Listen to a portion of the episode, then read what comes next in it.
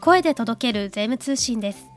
この番組は週刊税務通信を発行している株式会社税務研究会が税制改正の動向1週間分の税務会計ニュースなど週のトピックスをお届けしています。これまでに配信された各エピソードは概要欄のスペシャルサイトからシリーズごとに聞くことができますのでぜひご利用ください。それでは今週の税務トピックスを確認していきましょう。7月18日発行の週刊税務通信記事の見出しです。インボイス免税事業者からの仕入れにかかる法人税法上の対応。経産省令和4年度改正にかかる賃上げ促進税制 Q&A 集ガイドブックを更新。国税当局払い済み保険による新たな節税手法を注視。資産税調査の実態に迫る3譲渡所得土地等編。令和4年度改正無申告等の損金不参入措置の対象外となる詳細を改正通達で示す。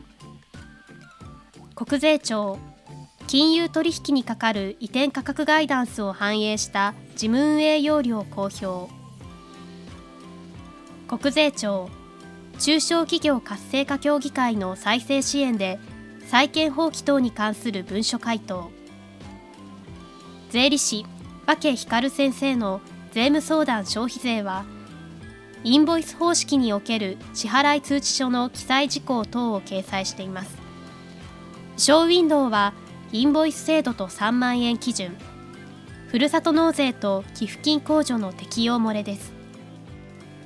それでは今週の週刊税務通信展望欄を見ていきましょう。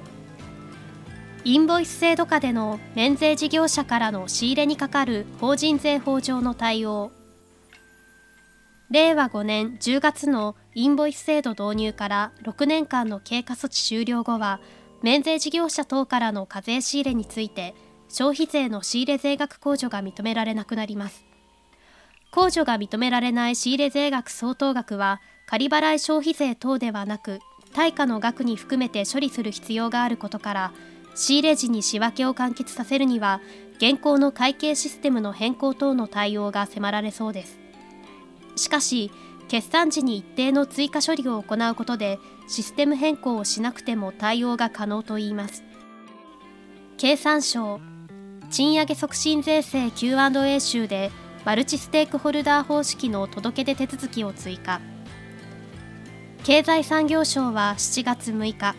令和4年度改正にかかる賃上げ促進税制の Q&A 集とご利用ガイドブックを前回から2ヶ月で更新しました。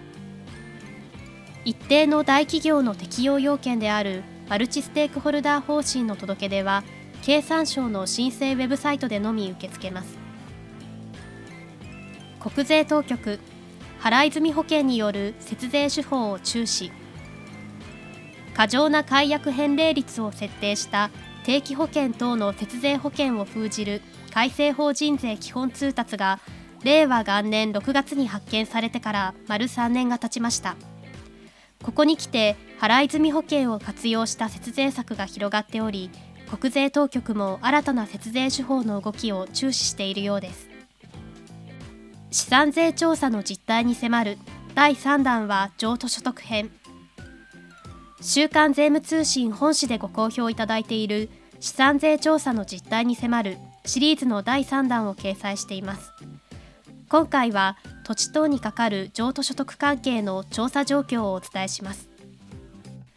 以上7月18日発行の週刊税務通信からお届けいたしました。記事の詳細は週刊税務通信本誌でぜひご覧ください。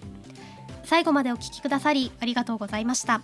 この番組は株式会社税務研究会が運営し Apple Podcast、Spotify、Amazon Music などで配信中です。最新回の配信時にお知らせが届きますのでポッドキャストアプリからぜひ番組登録をお願いします。それではまた次回の配信でお待ちしております。